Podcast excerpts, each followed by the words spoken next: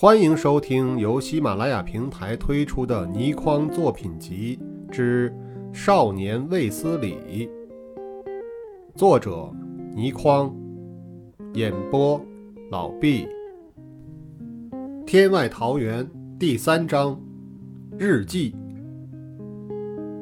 这是一本大型的日记簿，把许多本大小不一的日记钉装成一起。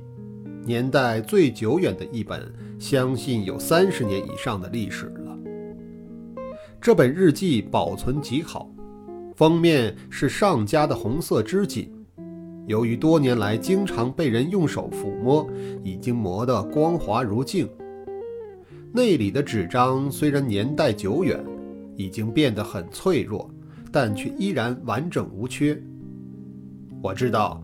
这本日记簿是师傅最珍贵的一件物件，他每天都要拿出来观摩一番，神情好像是回忆好多年前的往事，有时痛苦，有时甜蜜，经常这样便是一整个下午。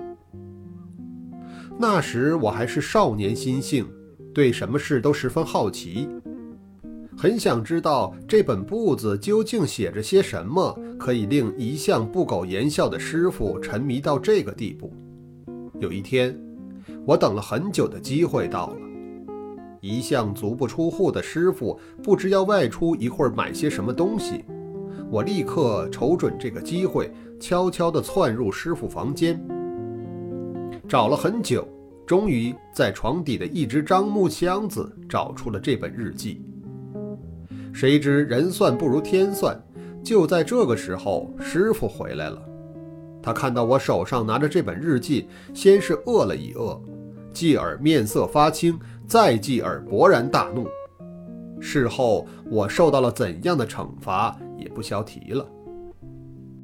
过了几天，师傅又在翻看这本日记时，忽然叹了口气，把我叫过来。这本日记记载着我前半生的一段快乐又悲哀的日子。你是我唯一的传人，又是我在世上唯一的亲人。本来给你看看也无妨，不过，唉，还是待我离开这个世界的时候再给你看吧。想不到今日，他竟然真的履行了诺言。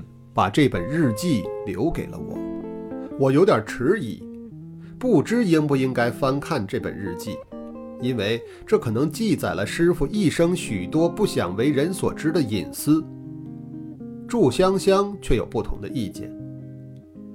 王天兵既然把这本日记留给你，就是想让你从头到尾看一遍，或许他还有很多苦衷和冤屈，想你替他申辩呢。你不看，才反而是对不住他。其实我的想法也和祝香香一样，不过有祝香香的支持和鼓励，翻看这日记时就更理直气壮、义无反顾了。我终于打开了日记，最大的原因是我真的想知道王天兵和祝志强之间恩恩怨怨的来龙去脉，因为我相信。师傅绝不会是祝之强和香妈口中所述的那个卑鄙小人。王天兵自从十岁开始便有写日记的习惯，除了有时因为事忙间断几天之外，基本上每天都有写日记。这本日记详细记载了他十岁到离开这个世界的前一天的每一件事，怕不有数十万字吧。如果全部刊登出来，多写十本书还不足够呢。可是，日记的前半部绝大部分都是记述他童年和青年时代学习文武艺的艰苦岁月。在那个年代，练武的痛苦过程，现代人是绝对无法想象得到的。现代功夫电影描述的所谓残酷锻炼，怕不能形容当时惨烈情况的万一。还有他和宣英青梅竹马的一段快乐日子，天天如是，沉闷得很。当然，在王天兵心目中，这段日子是他毕生最快乐的时光。日记的后半部，则包括了他和祝志强争夺宣英失败后落魄江湖的一段日子。而王天兵最后十年的日记内容，我更是熟悉的不能再熟悉，因为那时他已经来到了我家居住，每天的主要工作就是教导我练武术，而日记的绝大部分内容都是围绕我练武的进展状况。我看到这里时，想起师傅谆谆善诱、督促我练武的情景，心里着实感动得很。再想起今后和师傅恐怕再难有相见的机会，眼泪更是几乎掉了下来。其实，这本日记对我祝香香和各位读者来说，重要的只不过是王天兵二十二至二十五岁三年间的故事。这段期间，记载了王天兵、宣英和祝志强三人之间的种种恩怨情仇。在那三年日子里，真正值得记述下来的只有十天八天。现在我就把发生了重大事情的这十天八天整理一番，再刊登出来。正如先前故事所述，王天兵文武全才，国学修养极深。他的日记言辞造诣，条理分明，篇篇都是一流的绝好文章，可以作为国文课本的模范教材。刚才说的整理一番，不过是为了顾及读者的需要，把原文文言文的日记改成现代化的白文罢了。由于这本是王天兵的日记，以后文中述及的我是王天兵的自称，而所有的想法和感觉都是王天兵的。至于另一个我魏思礼，当时看后的反应和感受，会另外在括弧内表达。还有一点必须说明的是，当时王天兵才二十二岁，文武兼备，已经成为三姓桃园最杰出的青年人，而且在谷中地位极高。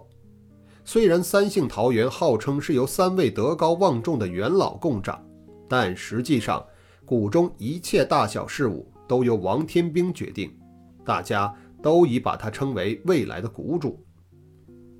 而当时才十八岁。漂亮可人的宣英，自幼和王天兵青梅竹马，二人恋情在谷中早已众人皆知，大家也经常把他和王天兵认为一对理所当然的璧人。今早大师傅即王天兵，一共有三位师傅，两位习文，一位习武。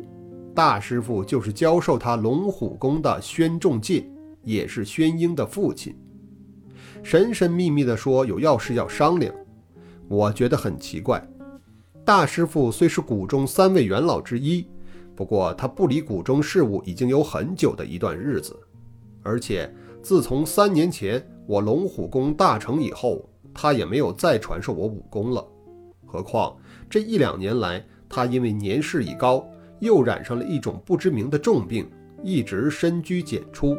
就是我到他家中找宣英时，也很少见到他。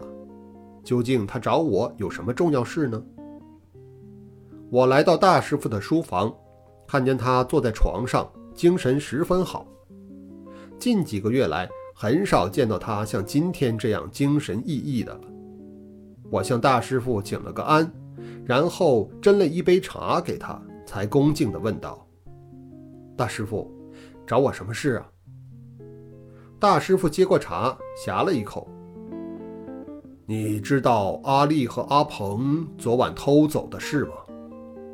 我吃了一惊。什么？我我去追他们回来。大师傅摇了摇头。不用了，老二已经在三片石那里捉到他们了。宣仲介口中的老二是谷中另一名元老，也是王天兵的叔叔。王浩然，我怒气冲冲。阿丽、阿鹏这两个小子真不像话，立刻便召开全谷大会，让大家决定怎么样处置他们。大师傅又摇了摇头。我已经吩咐老二放了他们，还有不准他们向别人说起这件事。我露出疑问的神色。可是大师傅并没有解答这个问题，只是静静地看着我。